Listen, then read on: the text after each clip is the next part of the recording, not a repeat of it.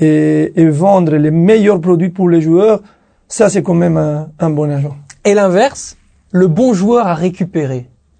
Zoé. Bah, ils sont déjà tous chez moi, donc. euh, non, je rigole. Ah, c'est une bonne question. Non, non, c'est une bonne C'est question. une bonne question.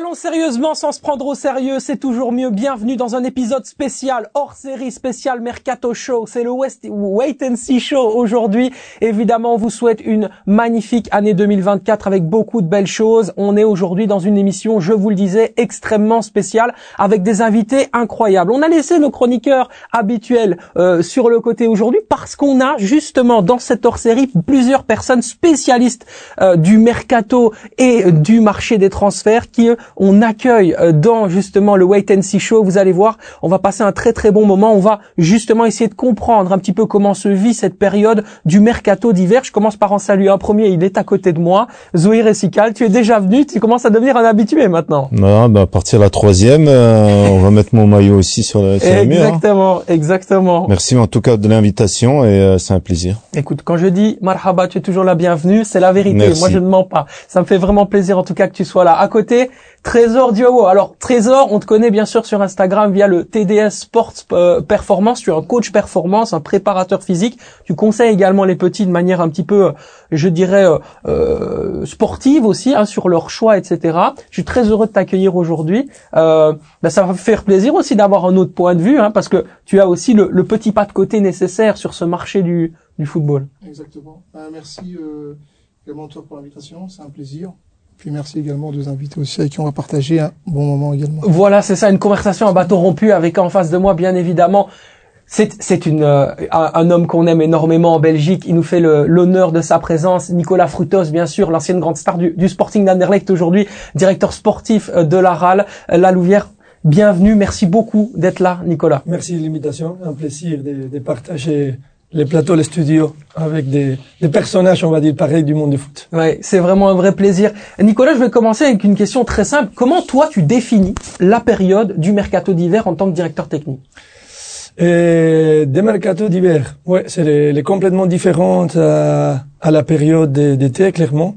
Ça change énormément parce que les équipes, eh, ils essayent de, certains de rattraper un mauvais mercato d'été, des autres de pouvoir revenir eh, sur des blessures qu'ils ont eues pendant la, la- pendant la première partie de la, de la saison, et, et des autres qui préparent déjà aussi eh, les moyens termes, ça veut dire ils font des transferts, en pensant à cette saison, mais aussi déjà en pensant à la saison d'après, ils essayent de, de gagner des temps. Et ça, je trouve que c'est plutôt les, les, les équipes des, qui se trouvent dans, pas dans des zones de difficultés, je vais dire, qui sont, qui jouent pas pour les titres spécialement, ou qui ne jouent pas pour la descente. Alors, je trouve que là-bas, pour les agents, il y a beaucoup de boulot. Et parce qu'il y a des belles opportunités qui peuvent se présenter, surtout au niveau euh, du projet sportif. Et, hum, et c'est là-bas que, allez, autant dans mon rôle aujourd'hui à la RAL, à la Louvière, on essaye de faire force parce que je sais, allez, on est convaincu que c'est à cette période ici qu'on peut convaincre certains joueurs à venir chez nous. Mais c'est ça, et, et c'est intéressant aussi que tu le prennes dans ce sens-là, parce que moi je voulais te parler de la préparation en tant que directeur technique. Est-ce que tu vas partir sur une préparation en amont, peut-être déjà avec des profils que tu auras ciblés dans le mercato d'été, et que tu vas les revoir en novembre, en octobre, ou alors tu vas sur une, ce qu'on appelle un marché d'opportunités euh, dans les derniers jours, et tu vas essayer de chercher peut-être la petite pépite au dernier moment. Tu, tu es de quel euh, esprit toi? Tu es de quel côté? La réalité, c'est que il faut toujours être attentif s'il y a une, possibilité qui se présente. Et on va pas dire pépite, mais il y a un joueur avec peut-être une poté- potentiel au-delà de, nos moyens, mais qui a besoin d'un certain temps de jeu et un encadrement lequel qui pourrait les, les permettre de, se développer, de s'instaurer au, au niveau des football pro.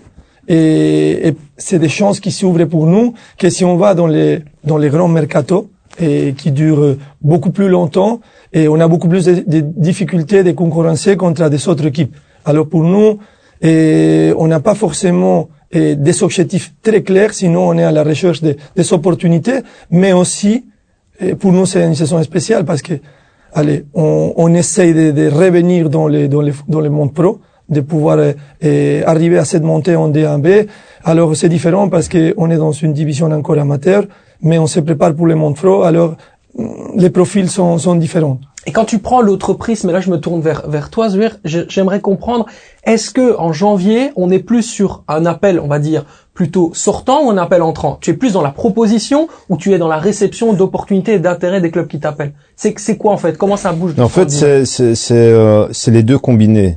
Euh, pour l'instant, on a euh, des profils qui correspondent à certaines catégories bien définies. T'as euh, les joueurs qui, qui qui en fin de contrat dans six mois, et c'est une dernière opportunité pour le club d'essayer comme de monétiser euh, euh, une transaction en le sortant maintenant. Mhm. Euh, T'as aussi euh, certains euh, certains clubs qui doivent euh, faire face à la Coupe d'Afrique et la Coupe d'Asie actuellement, euh, donc ils vont chercher des prêts J'aime pas trop euh, cette euh, cette option-là parce que euh, tu envoies ton joueur pour euh, en prêt pour jouer, mais cuite quand le joueur qui est en Coupe d'Afrique ou en Coupe d'Asie revient, Mhm. là tu as une difficulté et il faut toujours anticiper ce genre de choses.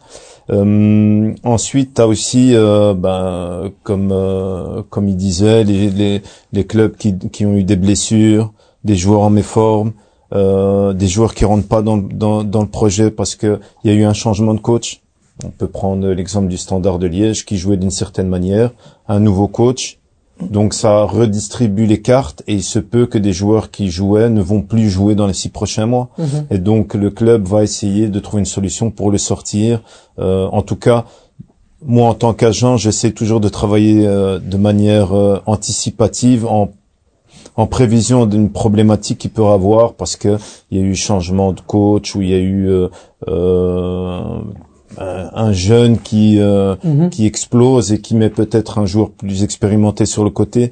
Donc il y a beaucoup de il y a un travail qui est euh, bien évidemment de euh, d'appeler les clubs, de chercher ce qui est possible de faire, euh, de voir s'il y a un intérêt euh, quelconque, mais de l'autre côté, bien évidemment, quand un club t'appelle, ben tu présentes le projet à ton joueur et tu lui dis voilà, il y a ça, ça, est-ce que tu veux y aller, est-ce que ça t'intéresse, ça ne t'intéresse pas. Et pour aller dans le prolongement de ce que tu dis, convaincre un joueur en janvier comme tu as pu le faire notamment, on a vu que ta société a notamment signé un, joueur comme Merveille Bocadi du, du Standard de Liège euh, en, en janvier.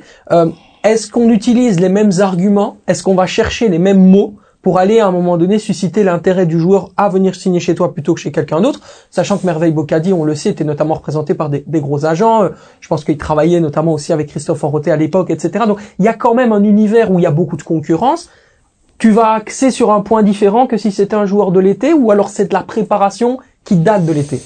Non, moi je travaille euh, sur le marché actuel, c'est-à-dire que euh, si on prend le cas de Merveille, euh, il a déjà défini lui-même ce qu'il souhaite, quel genre de projet, quel type de euh, de pays et de compétition Mhm. euh, il veut chercher. Il se trouve que c'est euh, un, des marchés que je maîtrise relativement bien, donc on va dire qu'à un moment ou à un autre, euh, euh, ce que lui cherche, que je propose, euh, s'alignait. Euh, et donc à partir de là, on a commencé à travailler ensemble.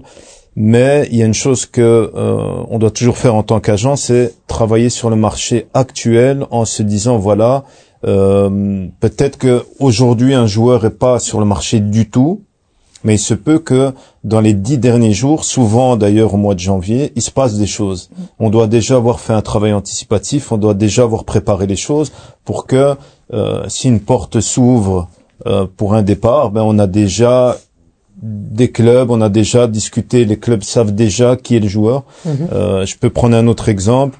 Euh, actuellement, El Wadi est pas sur le marché, mais j'ai déjà eu euh, cinq ou six clubs qui sont euh, très intéressés à l'avoir en prêt. D'accord. Mais voilà. Qui voit le temps de jeu qui est peut-être un peu moins important, il se dit il y a peut-être une opportunité quoi. Voilà, et à chaque fois qu'il a joué avec euh, avec Genk, il a très bien fait. Ouais. Maintenant, il se peut que Munoz d'ici au 31 janvier soit ne soit plus euh, à Genk, et donc ça va ça va euh, ça va définir beaucoup de choses.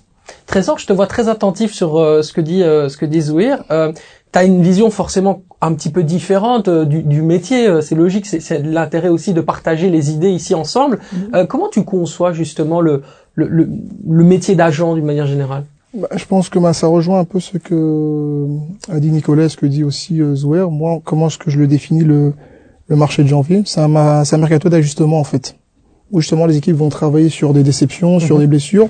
Et Zouer a dit quelque chose d'important également, c'est la Coupe d'Afrique et la Coupe d'Asie. Donc il redistribue aussi les cartes parce qu'il y a des, des départs qui sont liés justement à ces deux compétitions. Je me permets, neuf joueurs ne sont pas présents du côté de la Gantoise à cause de la Coupe d'Afrique, de la Coupe d'Afrique et de la Coupe euh, d'Asie. On parle quand même d'un- d'une équipe qui est quand même prétendante au titre, quoi. Donc c'est c'est quand même là là c'est fort. Exactement, et je pense que d'ailleurs même Van Asbrook s'en s'en est plein de ça aussi. Et euh, justement maintenant ils vont devoir aussi ben, recruter pour pallier à ces absences. Et je rejoins son idée, c'est qu'on recrute maintenant, mais quand il y a des retours, on fait quoi? Et c'est vrai ça. Qu'est-ce qu'on fait, Nicolas? Moi, je pense que déjà, Gand, pour moi, ils avaient fait un mercato d'été exceptionnel. Pour moi, c'était l'équipe belge qui avait mieux construit son noyau et qui s'était vraiment a- avancé et qui s'était prêt pour cette situation-là. Alors, même si n'importe quel coach, en connaissant surtout Hein, euh, il va demander et il va protéger aussi ses résultats et son noyau pour ces départs-là, pour dire, parce que forcément, ils sont déforcés à ce moment-là. Alors, euh, mais je pense que Gant, il est prêt à faire face à cette situation, mais surtout, la situation d'acheter maintenant, après quand tu as des joueurs qui retournent, c'est quand même délicat. Et il faut pas oublier non plus que Gand, il a une équipe U23 qui joue en National 1, que c'est- qui est devenue une compétition assez intéressante, que l'année passée, ils ont su vendre à- directement à partir de cette compétition-là des joueurs même à l'étranger, à l'étranger pour des millions et des millions. Et qu'aujourd'hui, ils se trouvent euh, troisième des classements en national A. Ils sont une équipe hyper compétitive. Alors, il y a certains gens qui se trouvent là-bas, qui sont capables au moins d'aider l'équipe première à ce moment-là à se débrouiller pendant que les autres euh, joueurs ne sont pas là. Et que c'est une belle opportunité de les donner ton jeu et la visibilité pour savoir qu'est-ce qu'il vaut pour la saison d'après. Je ne pense pas que Gand il va avoir beaucoup de problèmes, surtout avec le système de playoffs. Je pense que ce système de playoffs, ça convient pour les clubs qui, qui doivent faire face à des, des situations pareilles. Mais bon, c'est vrai que neuf joueurs, euh, c'est énorme. C'est énorme. C'est beaucoup. C'est énorme. Et, et, et Trésor le disait, il parlait de mercato d'ajustement. Toi qui as justement qui a, qui a ce rôle de, de dirigeant, euh, est-ce que c'est un club qui travaille mal ou un, tra- un club qui travaille bien quand il a justement un mercato à faire en janvier? Qu'est-ce que ça veut dire d'un club? Parce que souvent on entend le Real Madrid, euh, le Bayern Munich en janvier, ça ne recrute pas parce qu'on reste sur l'année. Ancelotti, conférence de presse 1er janvier, qu'est-ce qu'il annonce directement? Pas de pas de transfert, on continue avec la saison parce qu'on n'a pas besoin de recruter. Est-ce que le fait de devoir recruter en janvier, ça veut dire quelque chose que il a manqué quelque chose dans le club? Et, oui, c'est des ajustements, mais il faut connaître aussi les budgets et la dynamique interne dans, dans les clubs. Il faut, il faut pas sous-estimer, il ne faut pas oublier non plus que notre championnat commence à avoir énormément de, de capitaux étrangers qui viennent et qui sont une gestion satellite. Et ils sont partout dans le monde. Ils essayent d'avoir un œil dans les clubs. Il met parfois un directeur sportif ou un secrétariat sportif avec plusieurs euh, scouts qui à la distance il doit gérer avec des présidents ou des patrons qui essayent d'avoir leur patte dans les équipes. C'est très délicat. Si tu ne travailles pas coude à coude et 24 heures sur 7 ensemble, c'est très délicat. Après, il y a des, des autres profils des clubs, lesquels ils appartiennent à des groupes qui sont 6-7 clubs, et il faut voir dans c'est c'est quoi le statut de, de ton club dans cette groupe-là. Si tu es le dernier du fond et que tu reçois ça qui reste dans les marchés, c'est aussi ingrat et délicat pour ces directeurs sportifs Ouais. pouvoir faire un marché euh, intéressant. En plus de ça, parfois on essaye de t'imposer un coach et le coach il vient complètement en dehors de l'idée du noyau qui était construit. Alors euh, c'est beau parfois avoir des, des investisseurs étrangers qui viennent et qui mettent de l'argent parce que ça te permet d'avoir des enveloppes différents et ça te sauve des problématiques financières. Mais pour les projets sportifs et pour les projets sportifs du, du joueur, c'est délicat parce que tu signes aujourd'hui avec euh, Nicolas Frutos qui, te, qui est directeur sportif du club et qui te propose quelque chose.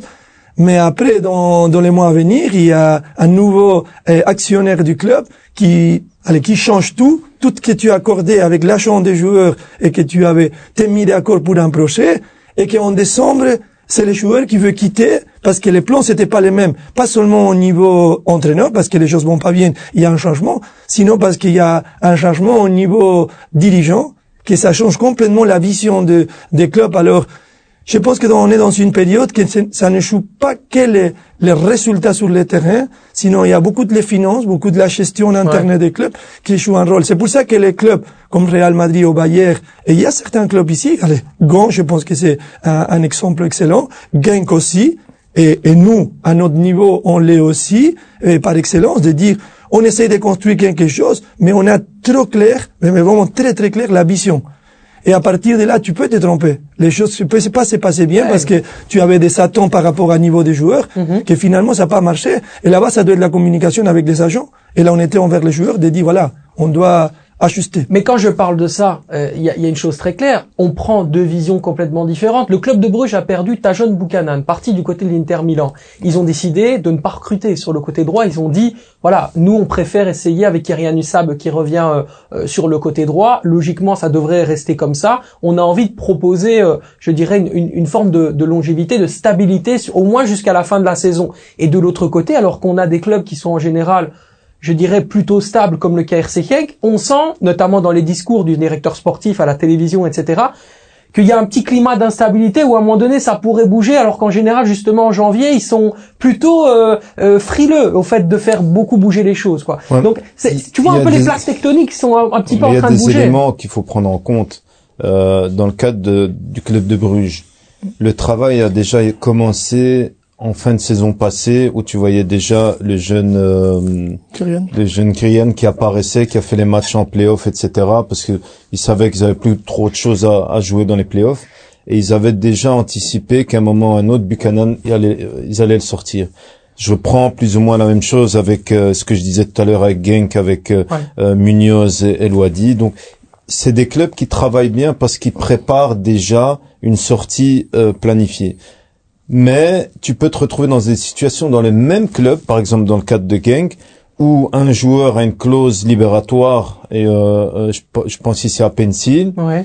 et que voilà, ouais. un club américain débarque de MLS, mmh. dépose l'argent, et là tu fais quoi? C'était pas spécialement planifié. Mmh. Tu essaies de jouer sur le fait que le joueur n'a peut-être pas envie d'aller en MLS en, en, essayant un peu de le, de le convaincre mais soit ça va te coûter de l'argent parce que si l'agent fait le travail, ben il va leur dire ok il reste mais euh, je souhaite ça ça ça et ça ou alors ils vont devoir aller chercher quelqu'un. Le problème en janvier, c'est que tu surpayes. En janvier, tu vas aller chercher un remplaçant à pencil. En janvier, tu surpayes. Tu ouais. surpayes parce que euh, le club qui va vendre son joueur okay. doit aller en chercher un autre et euh, pas, les joueurs ne sont pas spécialement disponibles en janvier. Donc c'est pour ça que euh, par définition, les clubs préfèrent faire leurs transactions en été. Il y a plus de temps, tu peux négocier, as plus de temps pour négocier, et donc tu as aussi le temps d'aller chercher le plan B, plan C, etc. Euh, mais en janvier, si tu vas aller chercher un joueur de premier plan ou en tout cas un joueur qui est titulaire dans son club et qui performe, à part s'il vient de Scandinavie, parce que là, leur, leur championnat est décalé, bah, tu surpayes. Ouais, tu surpayes. Bah, je pense que la différence là-bas, c'est, oh, tu fais une affaire, parce qu'il y a une, une, possibilité que c'est présente. Les Bruges a vendu Buchanan, bien peut-être tu pourrais le faire avec Munoz, mais ça dépend qu'est-ce qu'il y a sur les marchés, parce que peut-être il y a un top talent ou un grand joueur qui est dans les derniers six mois, comme Suer l'expliquait bien auparavant, dans ces derniers six mois des contrats, que c'est la possibilité de l'acheter à un, prix où l'agent il est en position, en, en position d'effort pour négocier la sortie avec les clubs, mais au priori, tu ne dois pas aller surpayer. Et ça, je pense que c'est la clé dans le futur. C'est pour ça que les clubs finissent dans les rouges, parce qu'à force d'aller chercher un résultat qui n'était pas prévu de dire eh, on prépare l'avenir avec des jeunes ou des, des transferts entrants en été en sachant qu'il y a peut-être des joueurs qui vont pas jouer toute la saison. Mm -hmm. Et ça, c'est quand même intéressant. Et pour moi, ça, c'est un cas et que Anderlecht a préparé avec Dolberg et Vasquez. Ouais. En sachant qu'il s'est payé beaucoup d'argent pour un Argentin, beaucoup, qui n'avait pas énormément de minutes. Et savait que ça allait prendre le temps. Exactement. Mais il savait le temps avec un, un joueur cadre comme Dolberg. Et je pense que ça, c'est quand même intelligent. Ouais, c'est très intelligent. Mais toi, justement, dans ta position de directeur technique, qu'est-ce que tu vas chercher pour convaincre le joueur? Tu dis, tu as conscience quand même que Nicolas Frutos en Belgique c'est un nom important et que ça peut aider à faire venir des joueurs. Est-ce que tu joues de ça toi ou pas du tout? Non, c'est surtout la force du, du, du projet. Et, ouais, tu peux jouer un rôle. On a eu cette année la possibilité de, aller, de signer Jorman Kam, Mhm. parce que Jorm, on avait eu l'occasion de travailler ensemble à l'époque à Anderlecht. En dehors des deals pareils, et parce que Jorm, il était en train de jouer à OHL dans la même division, mais tu vas pas arriver à convaincre un joueur de DA1 descendre au National 1 parce que tu t'appelles comme tu t'appelles tu, tu as une certaine image. Pas du tout. S'il n'y a pas derrière quelque chose que tu peux proposer aux joueurs et, et que ça doit être la force de n'importe quel club, et il y a des clubs en première et en D1B également qui sont très bien placés grâce à leur, euh, leur travail, c'est impossible de convaincre. Et c'est là-bas où tu dois faire ta force aussi dans la relation avec les agents, mais les agents, ils doivent connaître et croire à ton projet pour pouvoir vendre ça à, le- à les familles des joueurs pour prendre la décision de peut-être laisser de côté les côtés financiers pour aller à chercher la partie sportive qui, surtout au début d'une carrière, c'est même plus, beaucoup plus important. Ouais, je comprends. Trésor. J'aimerais revenir sur un élément qu'il a dit tout à l'heure, Nicolas, c'est surtout par rapport à la donnée financière. Et Zouer en a parlé concernant le club de Bruges, où il y a Buchanan qui part et il y a l'émergence de Sab. Mais il y a aussi une donnée économique, c'est que Bruges n'a pas joué la Champions League. Donc je pense qu'aussi au niveau des finances aussi, il a dit Nico, c'est pas la même enveloppe. mais huitième de finaliste de la Conférence League Exactement. quand même. Donc ça veut dire déjà assuré d'avoir à peu près 3 millions d'euros en qualification. Donc on, on- ils ont quand même un petit rendement qui n'est pas le même que les, 30 millions de la Ligue des Champions. les rentrées sont pas les mêmes, donc du coup Bien on sûr. se positionne aussi différemment par rapport aussi à un achat. Mhm. Il y, a, y a aussi une question, et alors aujourd'hui c'est vraiment l'opportunité de vous avoir tous les trois. Bah, on va se parler de cette loi euh, FIFA à un moment donné. Cette loi FIFA qui est, qui est remise en question par les différentes fédérations, parfois même retoquée par les fédérations nationales de, de, de, de, football, et euh, qui euh, subit beaucoup beaucoup de polémiques. Qu'est-ce qu'on fait avec la nouvelle loi qu'a voulu mettre en place la FIFA et qui ne convainc personne Euh, tu parles de quelle loi par rapport aux agents? Concernant les agents de joueurs et les- le plafonnement notamment des commissions, etc. Écoute, il y a euh, le fond et la forme. Euh, le fond, je trouve que c'est pas une mauvaise idée de réglementer parce que euh, quand ils ont euh, dérégulé il y a quelques années, ça ça a permis aux, aux bouchers du coin de se dire agent de et c'est parti dans tous les sens. Et je peux comprendre moi, bah, il sera mieux placé que moi pour en parler Mhm. qu'en tant que dirigeant, tu te retrouves avec des gens qui t'appellent, qui connaissent pas les réglementations, qui comprennent rien et qui se disent juste voilà, je veux autant de commissions. Donc ça, c'était nécessaire parce que encore une fois, il faut qu'on parle de, de, de carrière, de vie professionnelle et de vie privée de joueurs de foot et de, de leur famille. Donc on n'est pas en train de, de vendre des gaufres, euh, pour reprendre l'expression. On n'est pas en train de vendre des gaufres, effectivement. Voilà. Donc, euh, mais la manière dont ça a été fait, euh, bon, euh, je, je- je le dis euh, tel que je, je le pense, c'est typique FIFA, à savoir on impose une certaine chose, on fait un minimum de de de, renseignements, de discussions avec des agents pour savoir quelle est la meilleure manière de faire. Et après, ils réalisent qu'en fait, euh, euh, ils sont trompés sur pas mal de choses. Euh, moi, ce qui m'a, une des premières choses qui m'a, qui m'a choqué, c'est de voir que toi, en tant qu'agent du joueur, qui t'occupe du joueur au quotidien, qui l'aide, qui l'aide dans la vie privée, vie professionnelle, etc., tu peux avoir une commission qui va tourner entre 3 et 6% Voilà. et que tu peux pas faire au-dessus quoi qu'il se passe. Le gars qui connaît ni le joueur, ni l'entourage, qui vient, qui va juste faire une transaction de club à club, lui peut avoir 10%. Donc en gros, on va se retrouver dans une situation où les bons agents, ils vont se dire, OK, moi je vais faire que de club à club, et celui qui va en souffrir, c'est le joueur parce qu'il va pas être représenté par les meilleurs Tu agents. t'es déjà retrouvé dans cette situation-là? Un agent donne, faut plutôt un club donne un mandat à un agent dans lequel toi, tu n'es pas du tout euh, entre guillemets en, en collaboration avec lui. Quelque part, le club t'impose de travailler, mais toi, tu es toujours pour l'intérêt du joueur dans le joueur. Tu négocies le contrat joueur, mais tu sais qu'il y a eu un intermédiaire. Euh, c'est déjà arrivé, sauf que en fait, j'ai fait tout le travail. Donc en fait c'est euh, ce que j'appelle ouais. non parce que dans dans ce cas de figure là de toute façon j'étais pas impliqué euh, enfin je je ne peux pas moi en tant qu'agent avoir une commission club et une commission euh, joueur quand tu es sur le club vendeur Mm. mais c'est un mandat ce que moi j'appelle un mandat euh, travail fictif Mm. c'est-à-dire que le gars a reçu un pourcentage sur une transaction dans laquelle il n'a absolument rien fait ça c'est une problématique que euh, je pense qu'à un moment ou à un autre ça va apparaître et il va y avoir euh, des contrôles par rapport à ce genre de choses-là. Mhm. Moi, je, je, je préfère ne pas rentrer dans ce dans, dans ce genre de travail. Moi, je suis rémunéré par rapport à un travail que je fais et je veux certainement pas rentrer dans cette dimension parallèle où euh, tu as euh, des euh, commissions, rétrocommissions, machin. Et ça, euh, bon, c'est aussi peut-être aussi plus difficile de convaincre en fait Nicolas. Parce que les autres pays ne sont pas logés à la même enseigne. Certaines fédérations je l'ai dit retoquent le règlement FIFA. Donc quelque part ne sont pas obligés de s'astreindre à 3 à 6% ils peuvent proposer plus. Donc même pour toi en tant que dirigeant c'est difficile parfois de convaincre quelqu'un qui a peut-être une opportunité dans un autre pays où tu sais que l'agent il va mieux gagner sa vie. C'est très difficile. Moi, je trouve que nous, dans notre situation aujourd'hui, les agents qui, qui, qui, allez, qui s'osent ou qui s'acceptent de, de collaborer avec nous, ils sont hyper bienveillants vraiment pour la carrière du joueur. Ils vont pas venir chez nous à gagner aujourd'hui de l'argent, mais ils vont avoir la possibilité de que leurs joueurs, ils puissent se développer et qu'ils ils vont les accompagner dans une, avec une certaine durabilité, je veux dire, euh, et dans, dans les marchés. Et ça, je pense que nous, on doit faire une force de ça.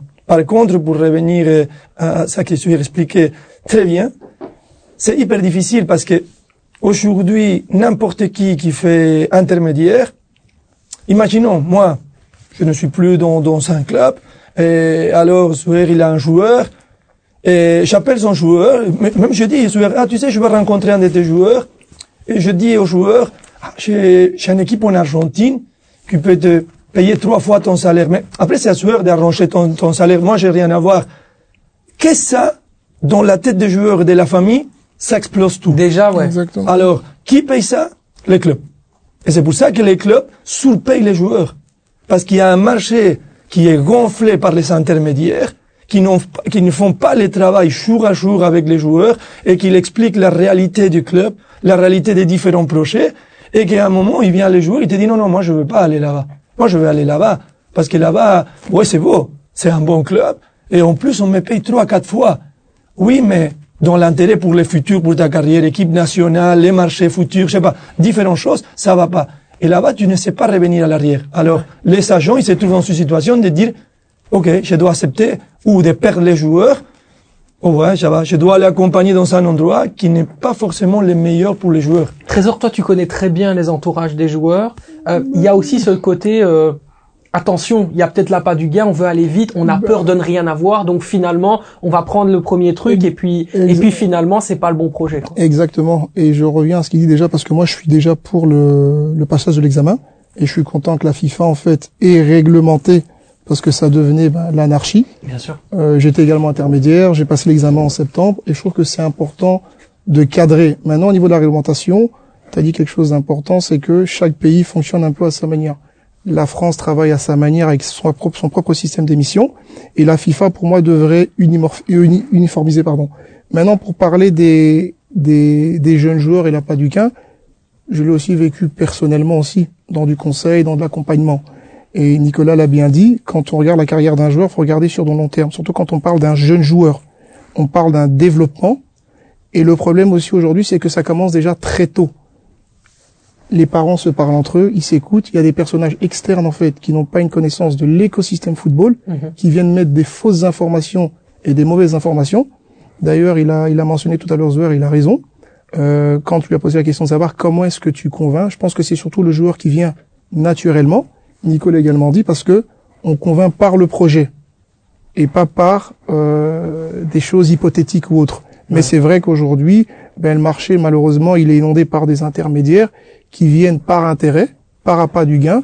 Et pour moi, ben, c'est le cancer du football pour moi. Et comment est-ce qu'on gère dans un marché qui est de plus en plus, euh, je dirais, qui se cristallise de plus en plus sur le joueur roi? Aujourd'hui, le joueur fort, performant, mis en avant par les médias, mis en avant notamment grâce à ses performances, il a un statut où à un moment donné, on- il peut avoir la liberté de dire, moi maintenant, en tant que club, je suis en face de toi, je te veux absolument, tu travailles avec cette personne-là. Même si cette personne-là n'est pas compétente, le joueur a ce pouvoir-là tellement il est fort. Comment comment est-ce que on gère dans ces moments-là? Ça se fait également. bah, Ce que ce que tu dis, tu as entièrement raison. Moi, je regarde sur le marché français aujourd'hui, euh, et je regardais un reportage la fois dernière. C'est même le, le papa d'un joueur qui a dit à l'agent si tu veux travailler avec mon fils, tu dois déposer 3 millions d'euros sur la table. Je sais pas si tu as vu ça. Ouais. C'était l'histoire de Kamavinga, je pense. euh, je sais le ouais, père en- de en- Kamavinga. tu dois déposer effectivement- 3 millions sur la table. Ouais. Et j'ai envie de dire déjà commencer, moi commencer une relation d'affaires ou d'accompagnement où c'est déjà orienté en fait par l'argent, je préfère ne pas commencer parce que tout simplement il ira toujours au plus offrant. Ouais. C'est-à-dire que la relation ne sera pas saine, elle sera pas authentique en fait. Parce que tu viens avec un projet, un accompagnement, un savoir-faire une expertise, c'est surtout ça parce que pour moi un agent c'est un prestataire de service qui connaît son environnement, son milieu, son travail et il vient pour aider le joueur avant. Et à partir du moment où ton potentiel client en face, la première donnée qui l'intéresse, c'est l'aspect financier, c'est-à-dire qu'il n'y aura jamais une confiance. C'est qu'en fait, derrière ton dos, il ira toujours chez le plus offrant. Mais est-ce que tu penses que c'est pas justement, ça je trouve c'est intéressant, le côté populaire du football qui amène à laisser penser à ces mêmes entourages qu'en fait c'est facile, que c'est possible, que tout le monde peut le faire, alors que c'est pas vrai en fait. C'est une spécialité, c'est c'est c'est c'est vraiment très spécifique. Tu vois ce que je veux dire c'est là, où euh, un club va donner un mandat à un agent de confiance parce que on va se mettre à la place euh, euh, d'un dirigeant, on en a avec nous. T'as un- t'as un joueur, une pépite, qui potentiellement vaut 30 millions d'euros sur le marché des transferts. Mhm. Tout d'un coup, son cousin qui est euh, euh, à moitié euh, euh, boucher, et à moitié mécanicien, devient son agent Ouais. tu es le club, est-ce que tu vas mettre potentiellement 30 millions d'euros entre les mains de quelqu'un qui n'a jamais fait le moins de transferts Non.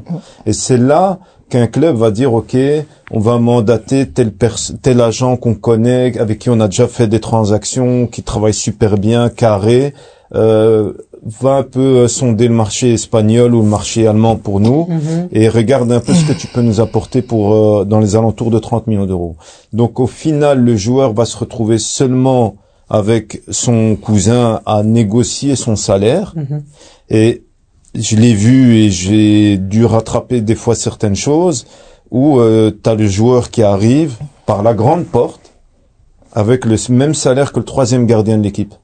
Et tu te dis, mais comment c'est, qu'est-ce qui s'est passé en fait, tu vois? Ouais. Donc c'est là que tu te dis, ah ouais, mais c'était un tel qui a négocié, il connaît pas les prix, Mhm. il sait pas comment ça fonctionne. Euh, je te donne un exemple concret. Tu arrives en Allemagne, on te donne un salaire, mais il faut savoir qu'en Allemagne, euh, après trois mois de blessure, t'es plus payé. Donc Ouais. tu dois prendre ta propre assurance privée et qui euh, coûte quand même euh, euh, facilement entre 2 et 5 000 euros par mois. Et donc si le joueur ne le sait pas et il prend même pas cette assurance, et c'est arrivé pour un joueur assez connu, j'ai oublié le nom, où après trois mois, il, il, il touchait plus rien. Ouais. Et donc c'est, c'est comme il l'a dit très bien, être agent c'est un travail. Et donc euh, croire que c'est facile, croire que euh, faire un transfert d'un pays à l'autre, ne pas connaître les législations, c'est des erreurs qui euh, qui vont se répercuter sur le joueur au final. Mhm. C'est-à-dire qu'en fait aujourd'hui, j'allais vous poser la question, et Nicolas, je, je pense que tu es aussi le, le mieux placé pour répondre à ça, c'est les changements dans les clubs. Comment est-ce que les clubs ont évolué dans leur façon de faire le business football sur les cinq dernières années? C'est peut-être ça. Ils sont de plus en plus informés, de plus en plus aux aguets, et ils savent essayer de se retourner s'il y a, euh, je dirais, un problème lié justement parfois au, au rapport qui peut y avoir les liens avec l'entourage. C'est très délicat et c'est pour ça que hum, pour moi il y a une loi qui existe mais qui a toujours une façon à l'autre de, je ne vais pas dire la détourner pour euh, parce que c'est pas le mot correct sûrement ça que j'aimerais dire mais À contourner peut-être. la contourner mais le fair play financier c'est difficile à comprendre dans les marchés Mhm. parce que ça veut dire que quand tu vois les chiffres qui annoncent des clubs de première division que les trois dernières saisons, ils ont perdu 20 millions par saison, et ou des clubs que la dernière saison, ils ont perdu 6, 8 millions, alors que, qu'est-ce qu'ils font? Ils, ils, allez, ils font une augmentation des capital. Alors ça veut dire, moi, je suis actionnaire du club. Aujourd'hui, ça que j'ai au club, ça vaut 10 euros. Mais on double les capitales. Alors à la fin, ça que j'avais 10, aujourd'hui c'est 5, mais je dois accepter parce que sinon mon équipe il perd les week-ends. Mais c'est la façon de rentrer de l'argent. Mais est-ce que ça c'est loyal ou pas? Parce que pas forcément tous les clubs, les, les premières équipes qui jouent Champions League, ils sont clairement la force de pouvoir vendre par des millions des actions, et les petites équipes non. Alors pour moi, ça devrait être quand tu as un budget établi, tu ne peux pas commencer à rentrer et dans des, des façons d'augmenter ton capital pour pouvoir faire des tournements, parce que là-bas, ça commence tout à changer, parce que tu peux sortir à payer des plus, à donner des plus grands euh, salaires, à arranger avec certains agents qui, qui cherchent certains marchés en, en, allez, et qui promettent à des joueurs et, un argent et qui finalement ils font prisonniers les clubs pour les faire payer plus les joueurs, pour garder les joueurs là-bas. Alors je pense que la réalité c'est que on va rentrer dans un système de, de confiance d'il y a 40 ans en arrière dans lequel on va devoir pouvoir s'asseoir avec certains agents pouvoir se regarder droit aux yeux, avoir confiance et dire voilà, il y a des agents, il y a des intermédiaires et il y a certains profils des joueurs qu'on n'est pas intéressé de travailler. Mhm. et, et, on doit rentrer dans une optique, sauf si tu partiens à des groupes qui sont 6, 8 et, clubs et dans une cellule, de, dans un projet des, des patrons étrangers qui misent dans plusieurs clubs et qui a je ne vais pas dire nos limites financières, mais qui sont des moyens complètement différents et qui sont fous finalement si c'est lui l'agent et n'importe quel joueur il peut gérer, c'est pas grave, c'est des, des numéros. Pour nous, pour nous c'est des êtres humains et chacun de ces joueurs-là, c'est un projet que ça peut changer notre vie sportive et financière à la fois, et on doit essayer de convaincre tout le monde de cette façon-là. Et toi, par rapport à ça, tu, tu as dû aussi personnellement te remettre en question pour ta façon de travailler. Tu as changé beaucoup de choses dans, depuis que tu es arrivé. Tu tu t'es posé des questions. Tu t'es dit, ouais, maintenant Nicolas, ça, je m'attendais pas à vivre ça à ce moment-là. Je dois changer ma façon de parler, ma façon de communiquer, ou peut-être même ma façon d'être avec euh, dans les négociations, ma façon de faire. Bah, il faut savoir que notre club, euh, c'est un club lequel euh, tous les actionnaires sont, sont belges et, et que le président aujourd'hui, Salvatore Curaba, il décide de ne pas vendre rien du tout à des étrangers. Alors ça, c'est déjà une première chose.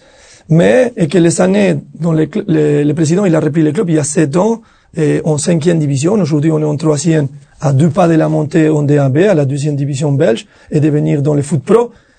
Aujourd'hui, les clubs, les, les premières années, on est toujours dans, dans les rouges. On a perdu de l'argent les, toutes les saisons précédentes parce que il y a beaucoup d'argent qui est des, des, des, investissements dans l'infrastructure. On va construire un nouveau stade. Alors on est, on est, on est dans une situation dans laquelle aujourd'hui on a revu il y a deux mois et, et on a décidé de pas changer mais sinon adapter la vision des clubs et on doit devenir un club formateur pour être capable de vendre des joueurs mais comme notre club il est très jeune, notre centre de formation, les plus grands talents de la région, ils sont partis ailleurs, on doit commencer à convaincre les agents et les joueurs de revenir chez nous pour avoir une belle possibilité, la visibilité et pouvoir être vendu et se mettre dans les marchés. Et là-bas, on va, on va être gagnant. Mais on doit présenter quelque chose de clair. Et c'est là-bas qu'on on travaille beaucoup maintenant, surtout grâce à la situation sportive dans laquelle on se trouve euh, actuellement dans les championnats, pour promettre des réalités et pas des, faux espoirs et pour la saison prochaine.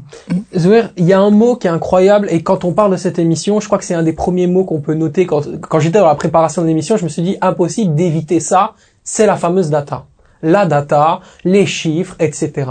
Mais à quel point ça change la perspective d'un club sur un joueur s'il y a un joueur qui a eu un petit peu plus de data que l'autre. À quel point c'est décisif dans le choix d'un club de prendre ce joueur-là au lieu d'un autre? Eh ben, écoute, je me suis posé exactement la même question et donc du coup, euh, chez moi en interne, on a envoyé euh, un de mes collaborateurs en formation data pour euh, voir et utiliser les mêmes tools et comprendre exactement comment fonctionnent les clubs. Et j'ai la chance d'avoir euh, quelques euh, amis dans les clubs qui m'ont ouvert les portes pour qu'on puisse voir un peu les outils qu'ils utilisaient, comment euh, comment ils fonctionnent. Mhm. Parce que on arrive dans certains clubs, bah, Toulouse par exemple est, très réputé pour ça. Mhm.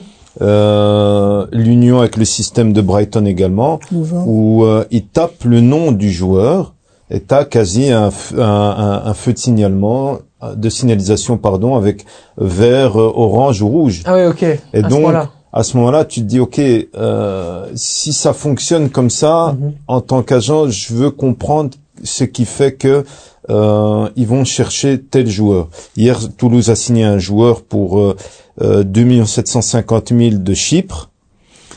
Je connais le joueur, j'avais pas vu quelque chose de particulier. euh, vis-à-vis de ce que j'ai vu par rapport à d'autres ailiers qui avaient été cités là-bas.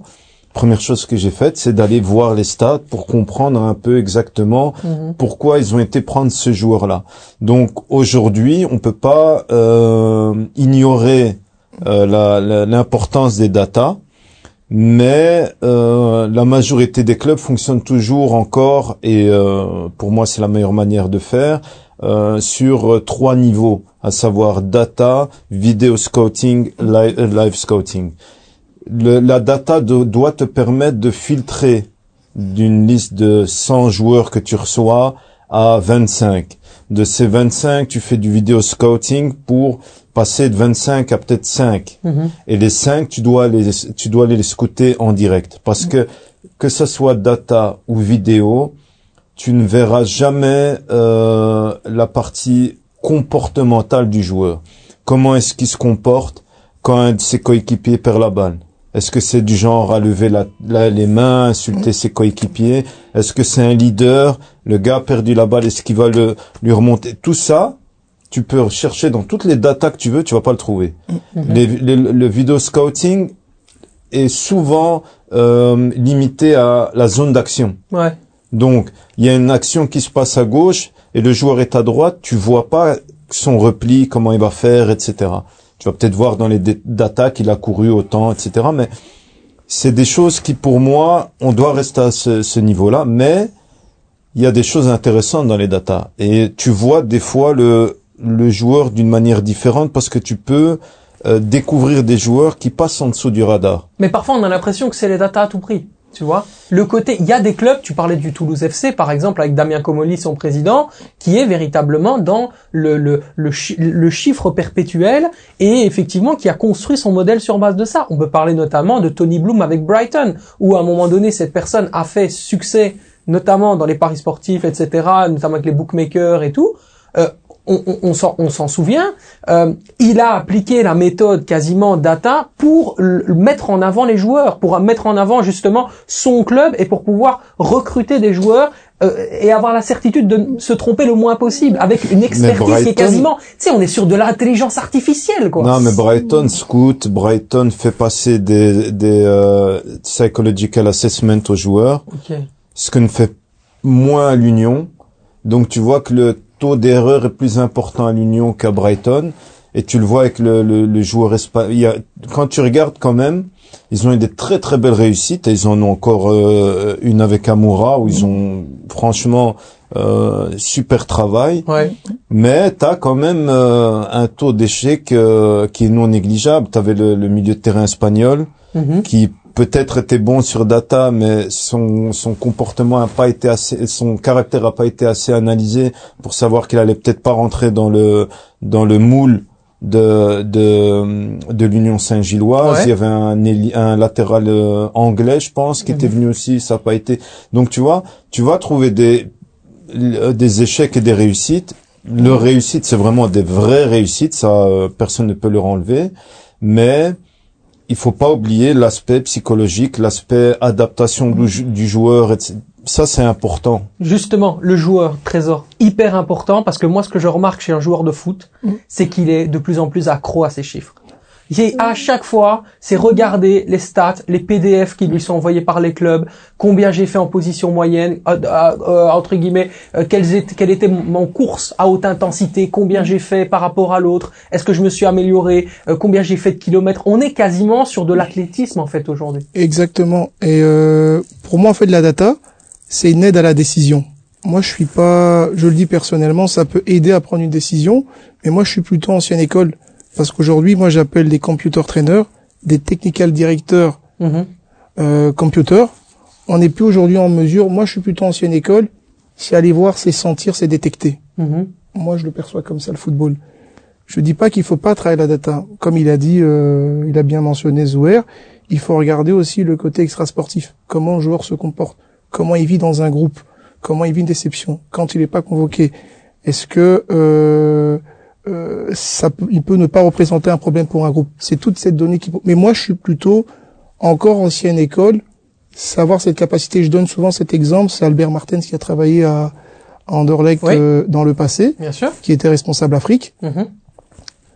ben il avait cette capacité à, à détecter en fait les talents. Et je prends depuis le début le discours de, de Nicolas.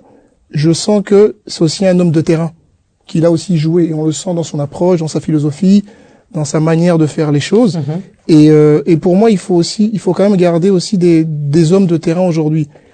Faire un mix des deux, comme il a dit, mais pouvoir aussi aller détecter le joueur et se dire, ok, il n'a peut-être pas ces données-là, mais il a un potentiel brut qu'on peut développer et ça peut passer. Moi, il faudrait vraiment faire. Et aujourd'hui, on n'a plus cette capacité. Moi, c'est mon ressenti. Nicolas, moi, il y a un truc qui m'intéresse extrêmement te concernant parce que tu as vécu ça quand tu étais joueur, quand tu es arrivé au Sporting d'Anderlecht, c'est le statut d'extra-communautaire.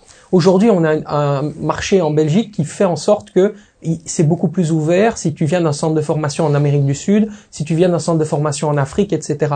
Mais comment on le gère, le joueur extra-communautaire, pour faire en sorte que l'adaptation, elle soit bonne, que tu puisses le guider et qu'après, il puisse performer? Très difficile. Très difficile. Je viens d'expliquer un joueur espagnol. On est en Europe, on est peut-être une heure d'avion. Et un joueur qui n'arrive pas à s'adapter ici. Et c'est délicat. Il y a des clubs qui sont les moyens de pouvoir mettre euh, en place des, cellules euh, d'accompagnement des joueurs. Soit, euh, ouais, les, meilleurs cas, je pense que c'est des bons cas autant Union RWDM Anderlecht qui se trouve dans la capitale et qui a les deux langues, même si certains clubs ils sont plus liés à une langue que l'autre, mais parlons de- d'Anderlecht où tu as les deux langues, c'est hyper difficile. Tu, marches à l'intérieur d'Anderlecht et tu entends directement trois langues aujourd'hui. Néerlandais, des gens qui parlent français, des gens qui parlent anglais. Pour un, je sais pas, sud-américain ou qui est déjà 95%, ouais, ou tous, parce qu'avec le portugais et l'espagnol, il y a personne qui parle euh, aucun des trois langues. Certains, c'est possible, mais même les Africains qui parlent français, ok, ils peuvent se retrouver, mais c'est très délicat. Mais il faut beaucoup d'argent parce qu'il faut avoir des cellules vraiment capables d'accompagner les joueurs. Mais ça fait une grande partie de la réussite et la patience aussi. Moi, pour moi, le meilleur exemple est hum, deux joueurs de deux différents niveaux, mais qu'à la fois, ils ont quand même explosé leur carrière. Le premier, c'est Mathias Suarez. Mati, il est arrivé, mais il a explosé à Anderlecht deux saisons et demie après avoir arrivé. Alors euh, aujourd'hui, tu amènes Mathias Suarez, c'était un montant quand même assez important à l'époque. 2024, les, les clubs n'ont plus le temps d'attendre deux ans. Oublie, oublie Mathias Suarez, il aurait rentré en Argentine, on aurait notre Ouais. pays, et on aurait perdu un joueur exceptionnel. Et hum, Daouda, Mohamed Daouda, et il, il a nous rejoint à l'époque Anderlecht en 2015, je pense, avec pour les noyaux U21 à l'époque. Première saison, complètement à côté, un attaquant, buteur, rien du tout. Je pense que deux buts en 12 mois. La saison d'après, j'ai le U21, 30 buts. Et moi, il s'installait, et alors, il parlait anglais, mais il n'était pas capable, je sais pas, les climats, l'adaptation, le changement de pays, la première fois qu'il il laissait sa maison, c'est très délicat. Et tout ça, malgré que c'est le côté humain, ça fait partie du data. Ça fait partie des data, même l'aspect psychologique, et l'aspect sentir le terrain, voir des choses. Si tu n'es pas capable de réunir toute cette information avec les données physiques, avec les données football et l'analyse des différents scouts, et ensemble pour prendre une décision, c'est fini. Alors parfois on a peur du mot data, on se moque et on dit ouais la data, ouais ça, ça va casser les foot. Non, il faut pas avoir peur de le dire. La seule chose c'est être capable quand on a une discussion de, de que ton avis soit pas un avis, soit un rapport. Son rapport, son rapport et mon rapport et le tien, c'est exceptionnel. Parce qu'on a quatre rapports dans des différents moments, dans des différentes situations, avec des yeux différents avec une vision différente sur les mêmes joueurs. Et si en plus on utilise les data pour savoir l'âge, la possibilité de revendre des joueurs, qui n'a pas eu de blessures, à quel marché ça pourrait être, qui est son agent, les réseaux de son agent, la, la, la, la liaison avec son agent et son ancien club, tu diminues le risque. Alors, euh, honnêtement, tout fait partie des data. Le problème, c'est que on est difficile à l'expliquer. Nous, on est très fort par rapport à ça. Mais on est très fort par rapport à ça parce qu'on sait l'expliquer. Et on sait parler aux joueurs. Et on sait parler avec l'argent. Et finalement, être capable de traduire et pas si- simplement, comme tu dis, envoyer un PDF aux joueurs. Un PDF, ça sert à rien. Un PDF, c'est dire aux joueurs, tu as couru autant, tu n'as pas fait autant de mètres de haute intensité. J'ai eu la blague avec des directeurs sportifs de club, autant que, autant que coach, qui disaient, ouais, mais on n'a presque pas eu des, des mètres en intensité. Ouais, mais tu as vu que les autres, ils étaient à 11 de- devant leur but? Où tu veux qu'on met les, les méthodes ouais, d'intensité? Il n'y le avait pas de distance. euh, les- la distance de Lionel Messi, je pense pas qu'il fasse grand chose. Et pourtant, Il faut comprendre, il faut savoir lire. Alors il faut il faut savoir que voir un joueur visionner un joueur aujourd'hui n'est pas la même chose qu'en déplacement en Coupe d'Europe, en, en- dans la Coupe de- du Roi, je sais pas en Espagne, Mhm. et sur synthétique avec contre une équipe de troisième division. Il faut comprendre les data, il faut filtrer et il faut l'utiliser pour prendre la, décision correcte. Sur les extra-communautaires, Zohir, c'est intéressant parce que j'ai été voir un petit peu les joueurs. Je pense pas que tu aies des joueurs qui viennent directement d'Afrique, d'Académie d'Afrique, que tu as fait développer et qui sont ensuite arrivés. Comment est-ce que tu te positionnes sur ce marché qui est très très compliqué Aller chercher un joueur d'Afrique qui a déjà...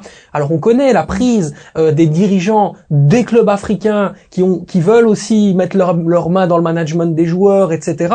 Comment tu te positionnes? Est-ce que ça te fait peur? Est-ce que tu as envie? Euh, Est-ce que c'est quelque chose auquel tu es ouvert? Ou est-ce que tu dis c'est peut-être pas ma spécialité, je vais peut-être pas y aller?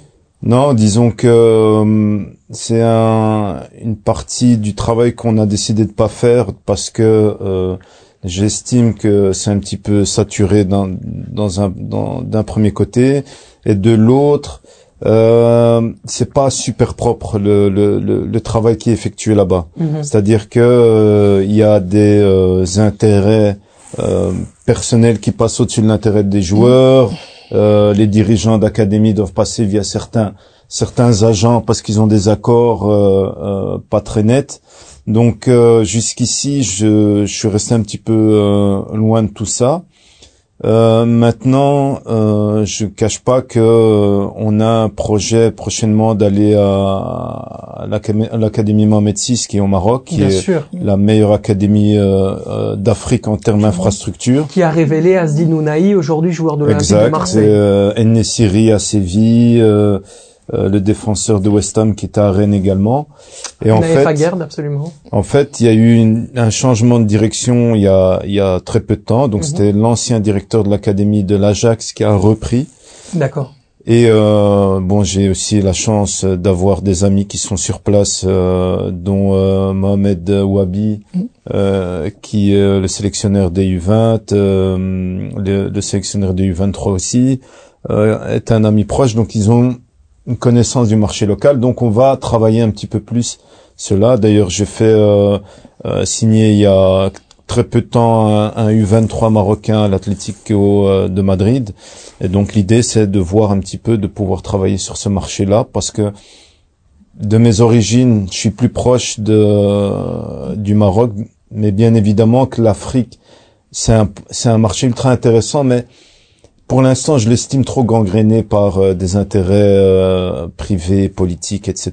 Et c'est pour ça que je, je, je ne le fais pas. Je suis plus avec les Japonais, par contre. D'accord, oui, japonais. Et, et, et pour ton info, pour revenir à la question que tu posais à Nico, beaucoup de clubs cherchent maintenant à signer deux japonais parce que ils ont vu que euh, déjà les- ils parlent pas très bien anglais quand ils arrivent en Europe, c'est même catastrophe et donc ça les aide de pouvoir s'adapter.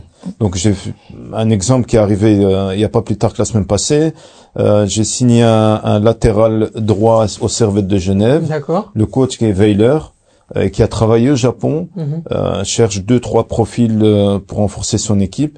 Priorité donnée à des joueurs japonais. Parce qu'ils veulent amener un deuxième japonais qui va permettre au premier de- d'avoir quelqu'un de de- d'être plus plus euh, plus à l'aise dans la vie privée. C'est peut-être l'idée qu'avait eu aussi euh, notamment Beveron à l'époque avec tous les Ivoiriens. C'est peut-être ça aussi. C'est c'est c'est c'est se baser pour avoir, euh, je dirais, une équipe qui qui a une, une identité différente. euh, Après, je pense que c'est aussi une question aussi de discipline. C'est des gens très disciplinés aussi. D'accord. Ouais. C'est des gens très disciplinés. Ce qui est un Mais peu qui- différent. euh, les comportements sont différents Mais selon je- les cultures aussi. Je dis pas que le joueur africain n'est pas discipliné, loin de là, mais c'est vrai que culturellement, même quand on va au Japon, c'est des gens qui sont très structurés, très organisés. On voit même dans leur transport en commun Bien comment sûr. ils sont alignés. Ouais. C'est des gens qui sont euh, très bien éduqués. Après, il parlait du football qui est gangréné euh, en Afrique. Je pense qu'il est gangréné partout le football. Faut, il faut se le dire. Ouais, en Amérique du Il- Sud, c'est pas mal aussi. Exactement. Je pense que je- Excuse-moi, Nico. Non, mais c'est- c'est c'est une triste c'est réalité. une réalité. Ouais. Et aujourd'hui, chaque euh, dirigeant, je pense, africain essaie de jouer sa partition aussi. Mhm. essaie de récupérer une partie de son investissement aussi, parce qu'ils investissent aussi sur les joueurs. Il faut aussi dire qu'avant, le joueur africain arrivait pour quasi rien. Et aujourd'hui, ils ont compris aussi l'économie du football. C'est peut-être pas de la bonne manière qu'ils le font, mais ils essayent aussi de récupérer une partie de leur investissement. Mais toi, Trésor, quand tu parles par exemple avec un, frère de joueur, un cousin, un papa, ou même avec le joueur lui-même, quand il décide par exemple, on va dire, on va revenir même sur l'Europe, ou même euh, concernant les jeunes joueurs africains qui arrivent en Europe, hein, le système est le même, le mode de fonctionnement est le même, quand il décide de quitter un agent pour aller chez un autre, c'est quoi l'argument? Qu'est-ce qui fait que chez cet agent-là, par exemple, euh, ça ne s'est pas bien passé, ou alors euh, justement, que- comment est-ce que eux vont l'extérioriser? Qu'est-ce qu'ils communiquent en disant voilà pourquoi j'ai quitté cette personne-là?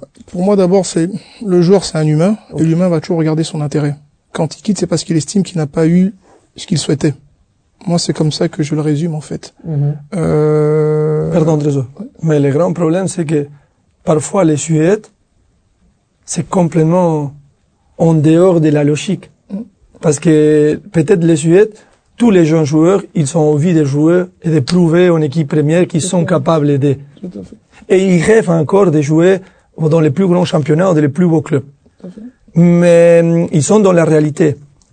Nous, en tant que joueurs de football, on est capable de regarder leur potentiel, leur réalité, comme on parlait tout à l'heure, et de dire, oui, tranquille, ça va arriver, c'est pas les bons moments, non. Exactement. Les frères, les amis, les parents, ils veulent directement, ils voient, ouais, mon fils, il est capable de jouer au Barça. Alors, cet avis, quand ça passe six mois, et sueur, il est incapable de vendre mon fils à Barcelone, Exactement. c'est la faute à qui Mais C'est sa faute à lui. Alors, je dois aller chercher chez lui, et Qui, pour dire, qui dit que lui va pouvoir oui, le faire. exact. peut-être Exactement. qu'il dit, oui, mm, peut-être pas Barça, mais je pense qu'on peut rentrer dans une équipe plus petite en Espagne. Mais c'est déjà pas vrai.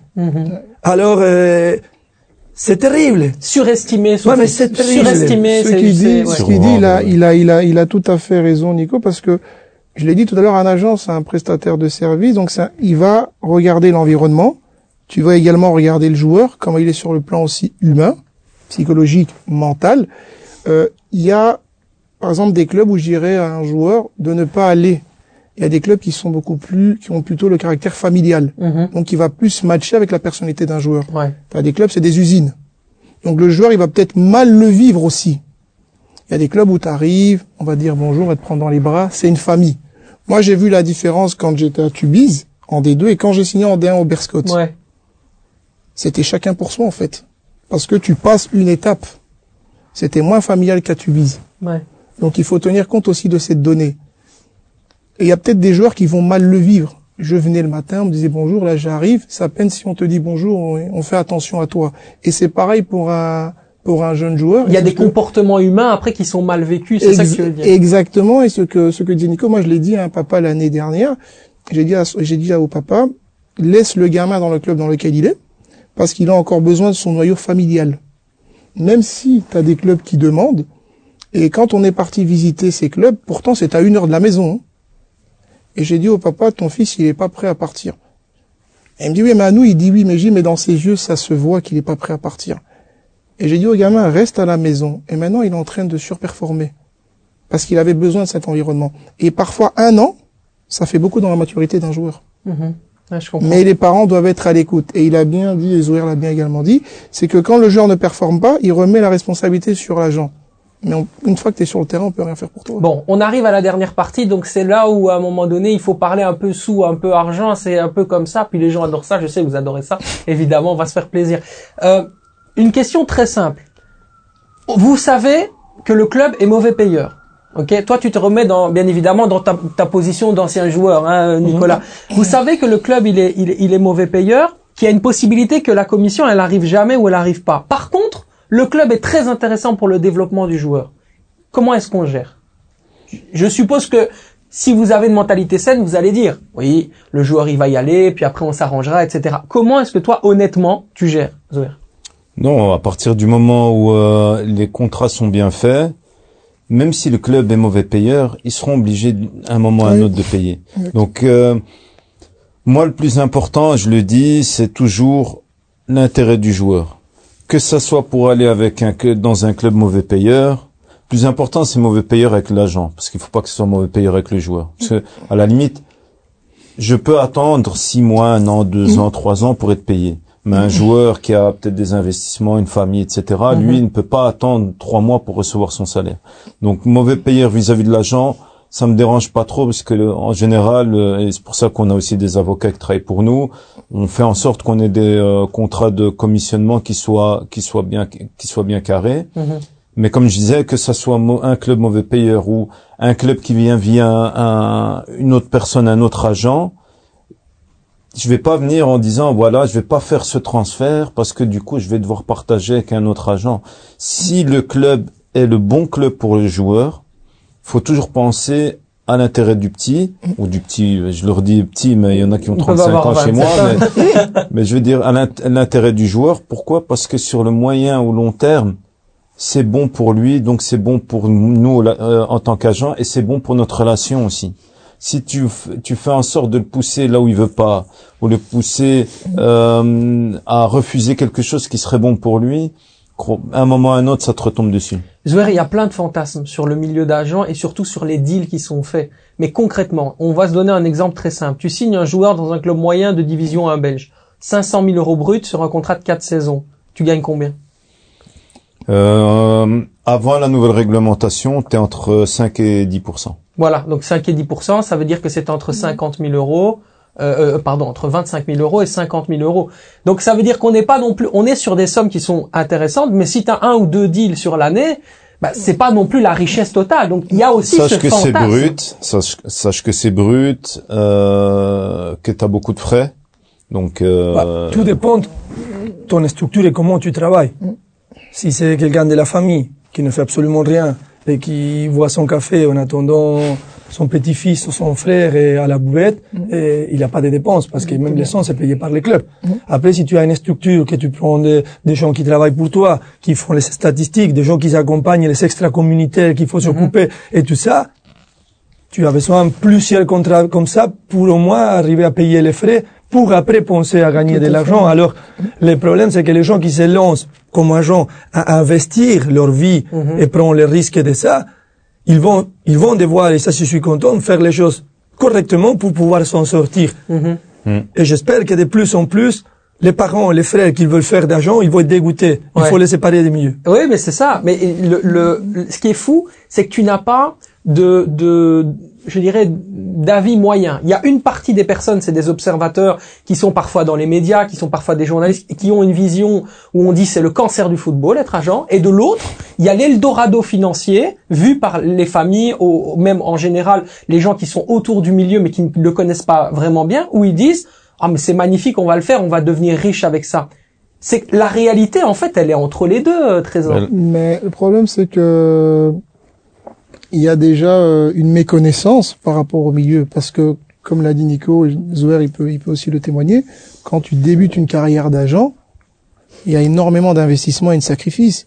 Il faut savoir que la plupart des agents ont une activité principale. Ils ont une récurrence qui n'a rien à voir avec Exactement, ils ont d'abord un travail principal. Ok. et tu le fais en tant qu'activité complémentaire et c'est à partir du moment où ton portfolio joueur se développe et que tu as, comme on dit, j'aime pas utiliser ce terme, mais c'est un peu des, des vaches à lait. C'est comme cette matrice où tu as un produit star, Mhm. un produit mort, une vache à lait.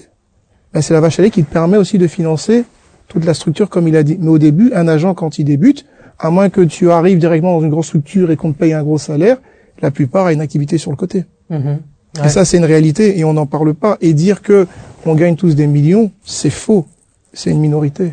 Je, je vais poser la question inverse dans quelques instants, mais je vais te poser la question, Nicolas. Tu as été joueur forcément. Mhm. Pour toi, tu avais des relations avec les agents qui étaient, qui étaient forcément sud-américaines. Donc peut-être que le rapport de l'agent sud-américain, c'est pas la même chose. On sait que là-bas, il y a aussi l'inversor. Donc c'est encore euh, une partie du joueur qui appartient à ce fameux investisseur, etc.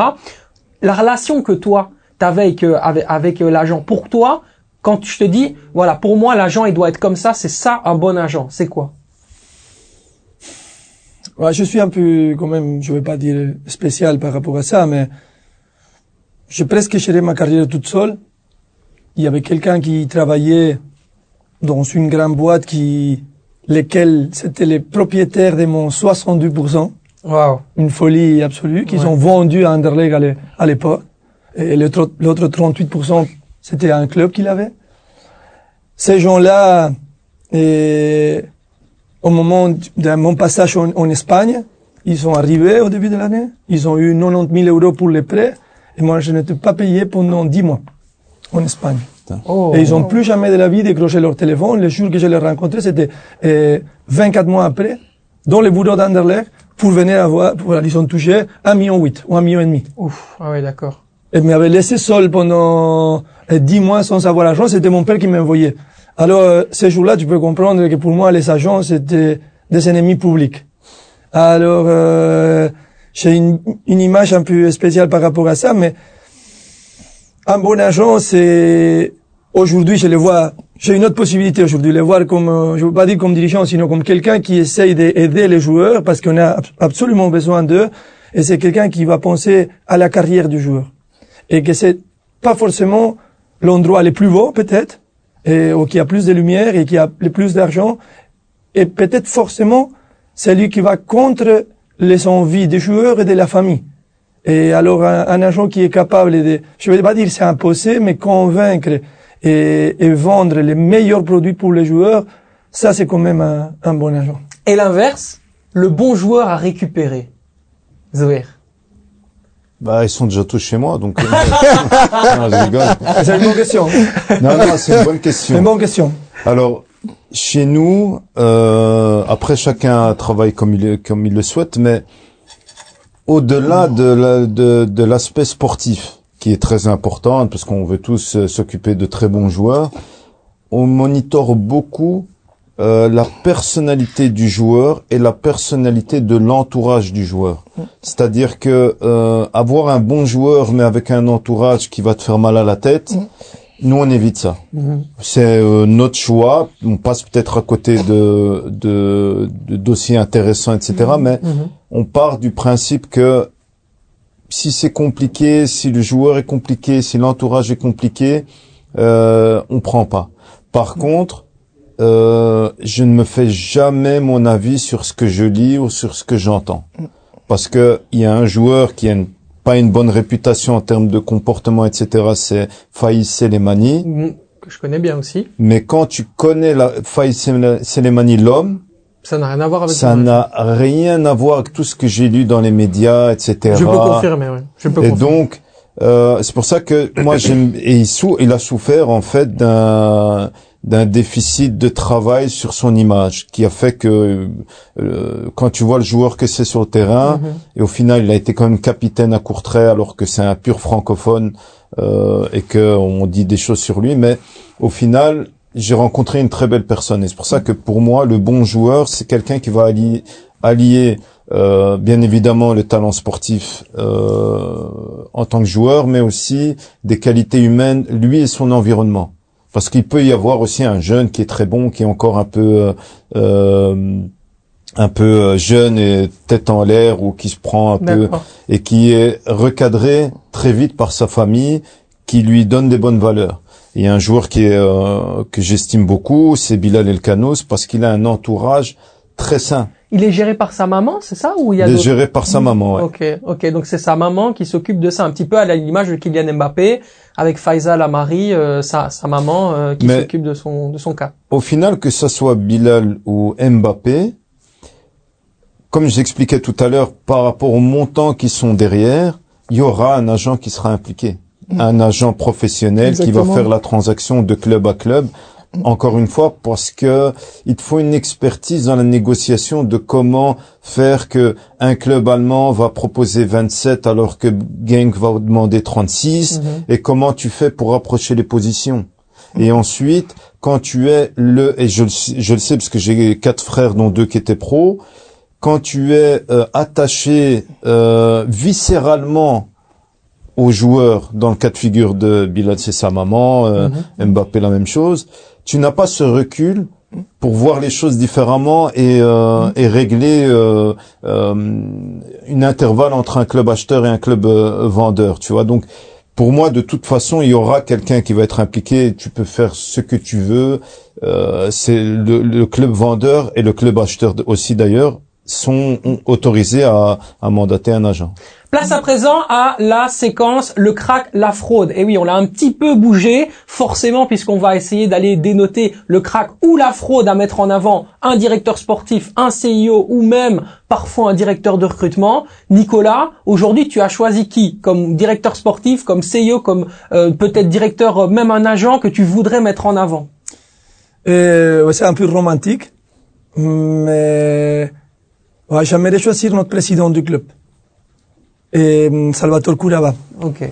Parce que c'est un ancien joueur pro qui a 24 ans, il a 24 ou 25 ans, il a décidé de laisser de côté sa carrière professionnelle après avoir joué 70 matchs au niveau pro en D1, qui a parti dans le monde euh, d'investissement et l'informatique, et que hum, pour l'amour au foot, dans sa région, à la Louvière, il a été investi énormément pour euh, donner de la lumière, des couleurs à, à la région. D'accord. et que honnêtement, ok, peut-être dans six mois, je me dispute avec, et, mais on allé, c'est possible et tout dans la vie, je ne pense pas, en connaissance de plus en plus la personne, mais à chaque fois, on voit la passion pour le foot et le respect pour le foot, et la chose la plus intéressante, c'est que voilà, il donne son avis et tout ça, mais après il dit, oh, ça va, ça va.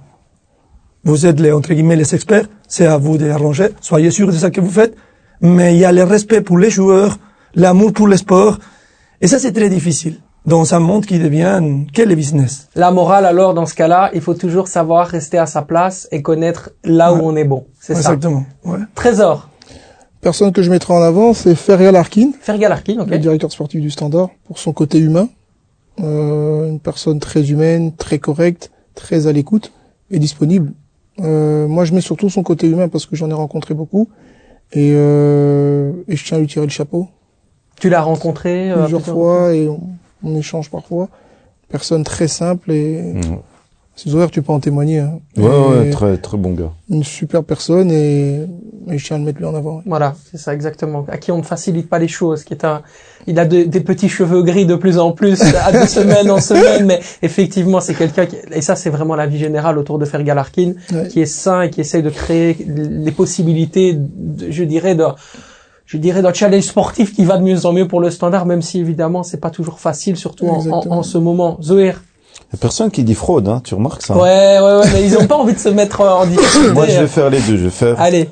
Euh, je vais commencer par la fraude.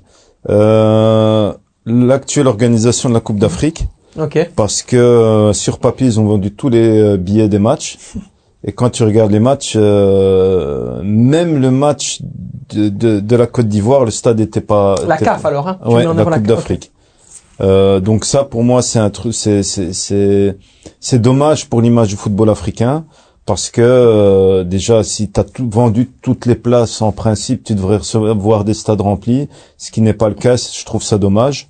Donc euh, pour moi, la fraude, euh, je vais mettre un carton jaune en espérant que ça s'améliore pour la suite de la compétition Plus, si je peux me permettre, le problème de satellite lors de Sénégal-Gambie, franchement, le fait que dans- ce ne soit pas du tout diffusé dans tous les pays du monde, on n'avait plus du tout euh, la, la, la chaîne, on pouvait plus regarder le match. Ça, c'est des choses qui ne doivent pas arriver encore. Hein. Et, et ça n'arriverait jamais à l'Euro, même même même en Copa América, je suis sûr Oh que c'est des choses qui n'arriveraient pas. et ça freine un peu le développement de l'image du football africain. En- espérons que ben on apprenne de, de, de ces erreurs-là et que ça progresse. Bien sûr. Et donc euh, c'était quoi la, la- Et le crack maintenant? le crack? Ça peut être un agent, ça peut être un directeur sportif, ça peut être Non un mais CEO. comme Nico est là, je vais dire quelqu'un d'autre. Mais dans mon cœur, c'est lui. Ah, c'est mignon. Non, c'est le mais- moment cute de l'émission. Voilà. donc en gros, euh, parce que j'ai regardé leur match, je vais dire non seulement Will Steele qui a euh, été cité par tout le monde, mais l'entièreté de l'équipe dirigeante de Reims, Mm. Parce que euh, Mathieu Lacour. Mathieu Lacour, euh, Caillou. euh, voilà Polo, Jean-Pierre Caillot. ouais. euh, le fils de Yann. Yann. qui est là aussi. Et en fait, c'est c'est chouette parce qu'ils ont une ambiance un peu start-up dans le club. Ok. C'est tous des jeunes qui viennent en basket, etc. Mais ils travaillent extrêmement bien. Et euh, tout le monde se disait, ok, ils ont perdu Abdelhamid, ils ont perdu Ito, ils ont perdu euh, l'autre japonais dont j'oublie le nom, euh, qui jouait lié gauche. Euh, ils ont aussi perdu Richardson au milieu de terrain. Ouais. Ils ont perdu pas mal de joueurs. Ah, tu te dis Tu, tu parles de Kaito Nakamura peut-être Nakamura et euh, Richardson au milieu de terrain. Et tu te dis voilà, c'est quand même euh, euh, cinq titulaires en puissance. Mhm. Les mecs avec les euh, ce que j'appelle les remplaçants, mais ils ont le niveau des, titulaires. Ils ont été à Monaco. Ils ont joué un football euh, comme ils le font depuis le début de saison. Et ils le disaient, ils avaient sur papier que 20% dans les datas, 20% de chances de gagner.